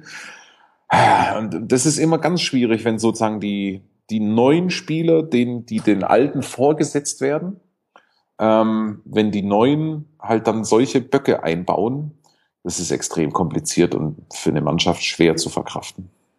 Jetzt ja gegen Hoffenheim auch Betterlab wieder mit einem Fehlpass, der so, dann ja, ganz genau. geführt hat zum 2 zu 1 durch Rupp. Was aber auch auf der anderen Seite schön gespielt war von der TSG, die jetzt auf Platz 9 steht. Ähm, noch keine Niederlage, eins von drei ungeschlagenen Teams in der ersten Fußball-Bundesliga. Und jetzt auch mal den ersten Sieg. Bisher gab es immer nur vier Unentschieden. Was fällt uns denn zur TSG und Julia Nagelsmann ein, Marina? Also ich muss sagen, ich war überrascht, dass das jetzt zum ersten Mal äh, diesen Sieg gab in der Bundesliga. Also ich ähm, also es gab schon ein Auf und Ab, ne, in diesen, also in diesem Verlauf jetzt der mhm. Saison. Mhm. Aber ich war ähm, eigentlich überrascht, dass diese Mannschaft nicht schon vorher einen Sieg hinbekommen hat. Ich meine, was natürlich krass war, war diese Geschichte, dieses 4 zu 4 gegen Mainz. Mhm.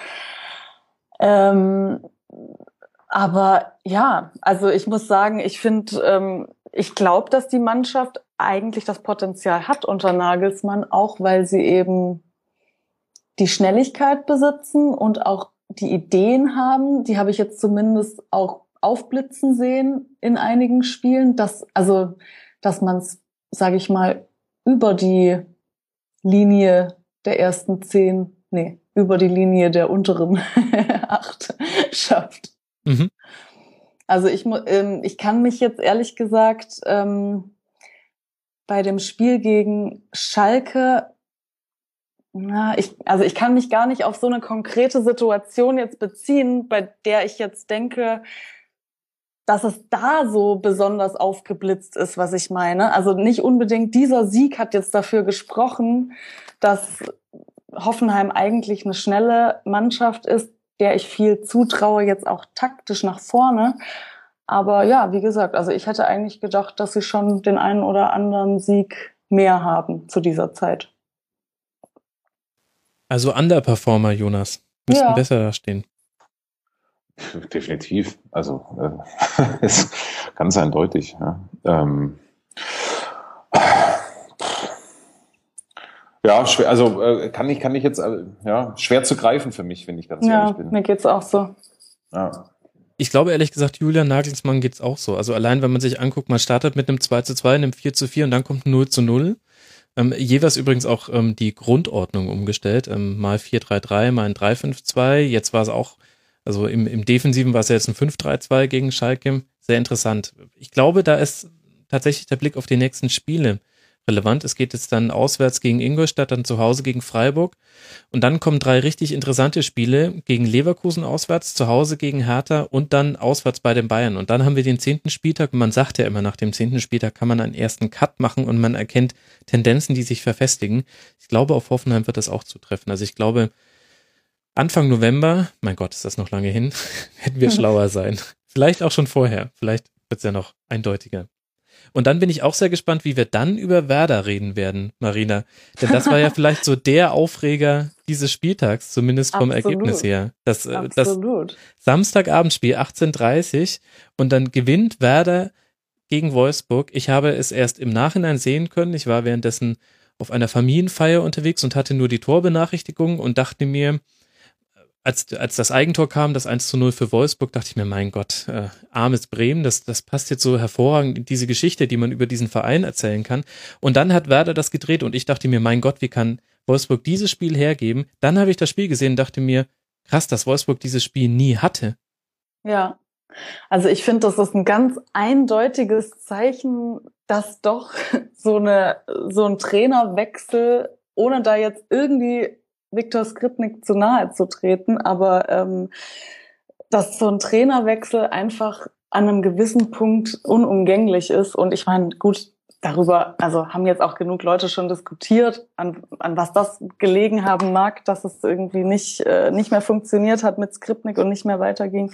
Aber ich, ähm, also ich war auch echt überrascht, äh, vor allem weil von vornherein klar war, also es gab ja schon Wellenbewegungen in dieser Partie, ne? Mhm. aber ähm, Bremen hat sich da immer wieder aufgerafft, hat auch wirklich mal Druck gemacht. Das war ja in den Spielen zuvor, war das ja überhaupt nicht vorhanden. Also da hat man sich ja teilweise wirklich gefragt, ob überhaupt noch ein Team auf dem Platz steht. Und ähm, ja, jetzt hat man zumindest mal gesehen, ich meine, Wolfsburg ist jetzt auch nicht irgendein Gegner, ja, ähm, hat man wirklich mal gesehen, dass in dieser Mannschaft tatsächlich noch etwas steckt. Mhm. Und das ist wirklich offenbar, ich meine, das, das kann man jetzt nicht allein an einem Spiel festmachen, aber wenn man dann schon mal hervorblitzen sieht, welcher Kampfgeist auch in so einem Team steckt, ähm, wie es auch mal zusammenlaufen kann, dass es überhaupt noch zusammenlaufen kann, ähm, ja, dann sieht man eben doch, dass mit einem neuen Trainer, der jetzt nicht ja wahrscheinlich der bleibt, der es gerade ist, aber ähm, mit einem neuen Trainer und mit so einem anderen Mindset das Ganze eben schon zu retten ist. Und dann würde ich jetzt aber die Gegenfrage stellen, überbewerten wir damit nicht vielleicht auch den VfL? Denn ich fand für mich die erstaunlichere Erkenntnis eigentlich, als dass Werder das gewonnen hat, war, wie schlecht der VfL gespielt hat. Also ich fand, die hatten, wie ich es gesagt habe, nie wirklich Zugriff aufs Spiel, während Gladbach Bremen demontiert hat, auch wenn Werder jetzt tiefer stand als damals in Bremen, meinetwegen. Aber dennoch, die, die wenigen Chancen, die man sich herausgespielt hat auf Wolfsburger Seite, das fand ich wirklich erstaunlich. Und ich frage mich, ob das nicht vielleicht ein Streichergebnis sogar im Nachhinein sein wird, dass wir in zwei, drei Spieltagen sagen, ja gut, ähm, klar hat es damals gegen Wolfsburg gut funktioniert, aber war halt auch nur Wolfsburg.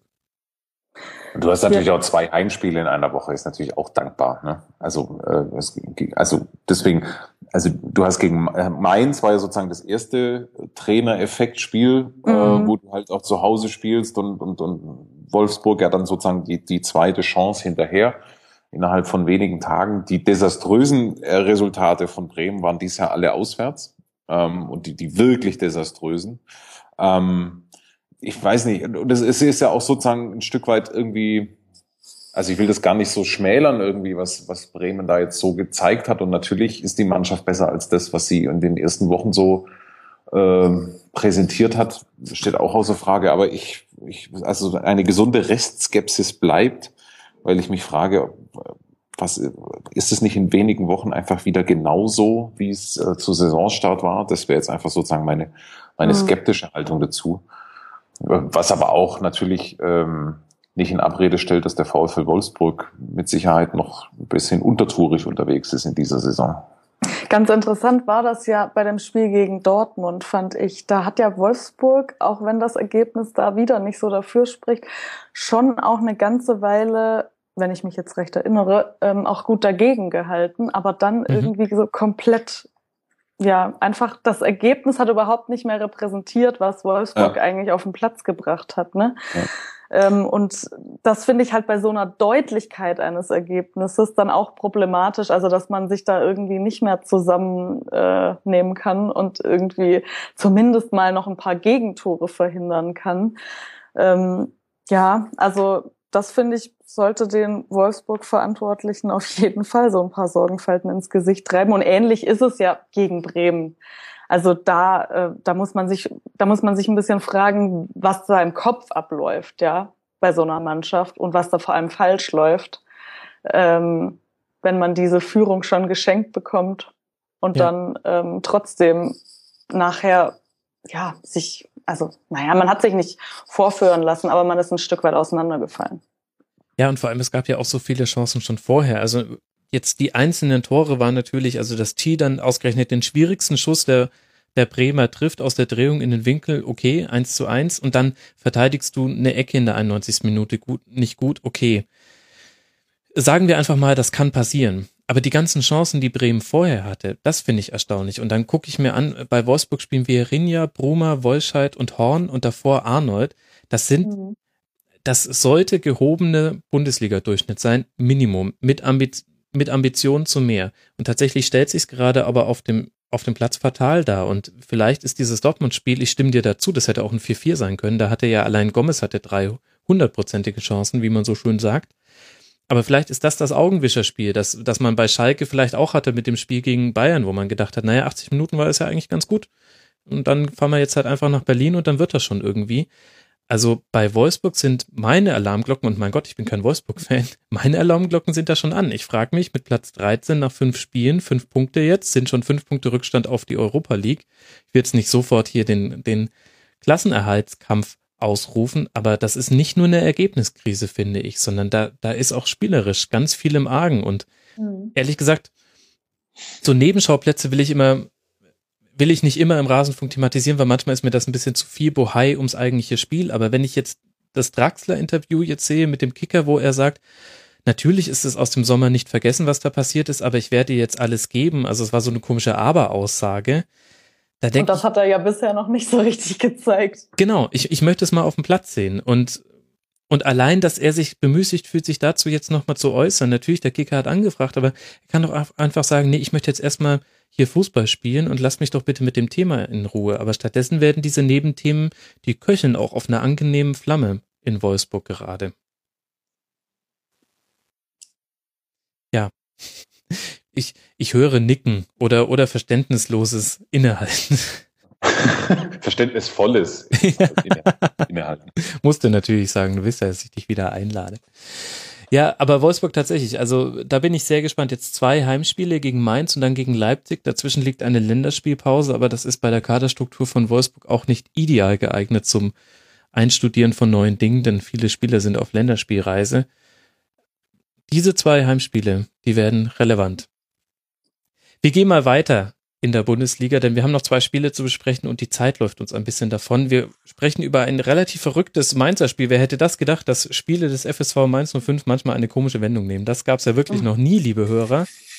Und an diesem Wochenende neu im Kuriose Kuriositätenkabinett der Fußball-Bundesliga ein 2 zu 3 gegen Leverkusen.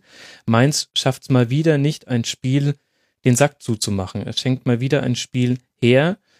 Und Martin Schmidt hat das nach dem Spiel, Jonas, auch sehr deutlich kritisiert. Er hat gesagt, wir sind viel zu wenig gelaufen. Wir hatten eine Passquote von 50 Prozent. Das ist Absteigerfußball oder zweitklassiger Fußball, hat er, glaube ich, gesagt.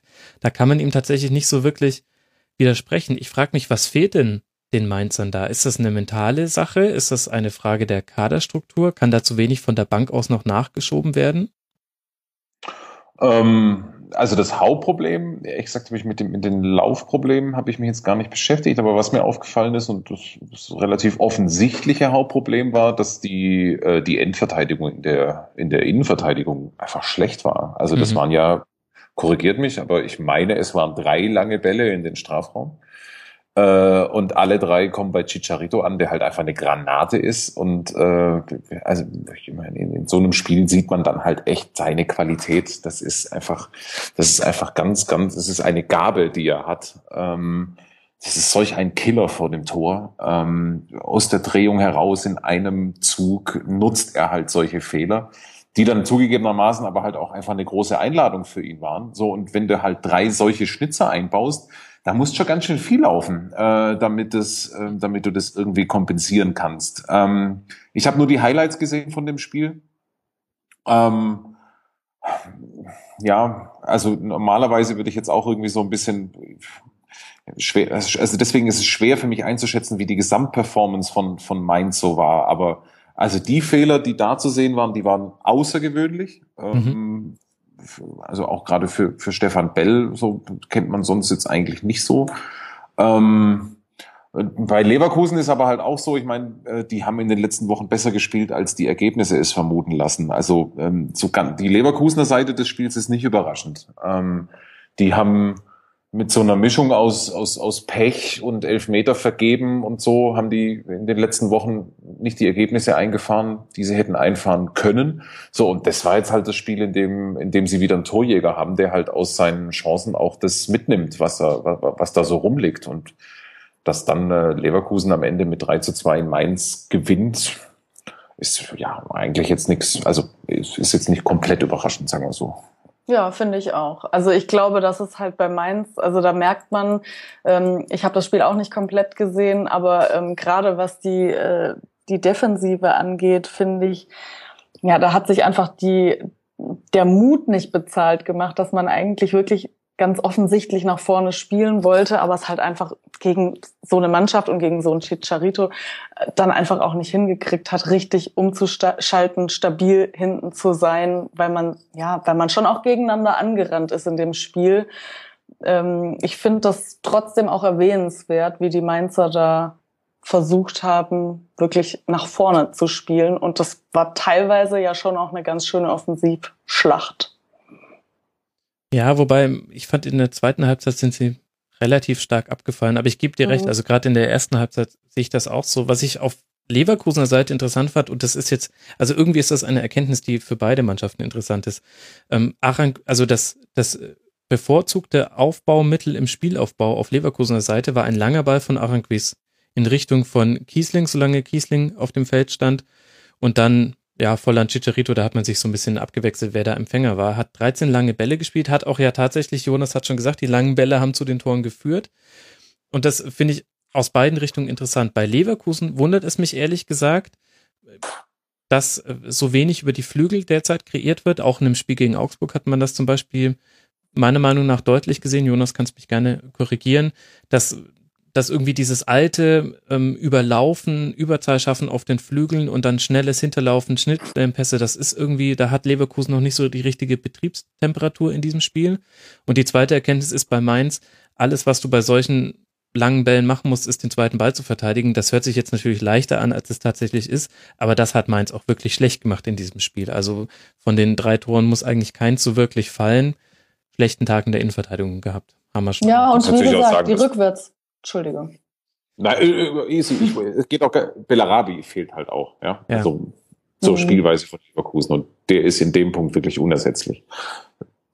Ja, mir ging es jetzt eigentlich da nur noch mal, also drum die Rückwärtsbewegung halt auch zu unterstreichen. Also bei den hohen Bällen hat man es dann eben auch oft, dass die Spieler, also ich habe jetzt nicht mehr ganz im Kopf, wie die Situationen jeweils waren, aber ähm, das ist eben dann auch wirklich schwer zu handeln, wenn du einfach die zwei, drei Schritte hinterher bist und die Rückwärtsbewegung bei den hohen Bällen so machst. Ja, das hat meins in dem Fall halt nicht drauf gehabt, aber lag, wie gesagt, denke ich auch daran, dass man hoch stand das stimmt. Mainz spielt schon auch so sein eigenes Blatt an Karten in jedem Spiel, so wie der SC Freiburg. Das ist sehr angenehm. Und dann haben wir jetzt noch über ein Spiel noch nicht gesprochen. Der FC Augsburg spielt gegen den SV Darmstadt, Dirk Schuster gegen seinen alten Verein und er gewinnt mit 1 zu 0. Und da, wird, da wird schon gelacht. Dass Sowas. ja, ja. Wer, wer hätte das gedacht? Na gut, für die Augsburger war es eine große Neuigkeit. Jetzt äh, mit sieben Punkten auf Platz elf. Das ganze Tabellenbild sieht jetzt sehr viel rosiger aus als noch vor diesem Spieltag. Während es äh, umgedreht bei Darmstadt mit vier Punkten und Platz 14 langsam, aber sicher eher Richtung Tabellenkeller geht. Jetzt stelle ich mir die Frage, Jonas, welche Erkenntnisse können wir aus diesem Spiel ziehen? Ähm, also bei Augsburg auf jeden Fall ist es ganz wichtig, äh, dass äh, Finn Bogerson ins Rollen kommt mhm. oder überhaupt ein anderer, ähm, denn das brauchen sie dringend. Sie brauchen jetzt, äh, sie brauchen jetzt wirklich einen formstarken und formstabilen Stürmer, weil die Optionen gingen so langsam aus. Also wenn sich das jetzt bewahrheiten sollte, dass Bobadilla für mehrere Wochen ausfällt wegen Schulter-Eckgelenksprengung, herrliches Wort, ähm, noch dazu ähm, Kajubi ja auf jeden Fall lange fehlt, der hat einen Knorpelschaden.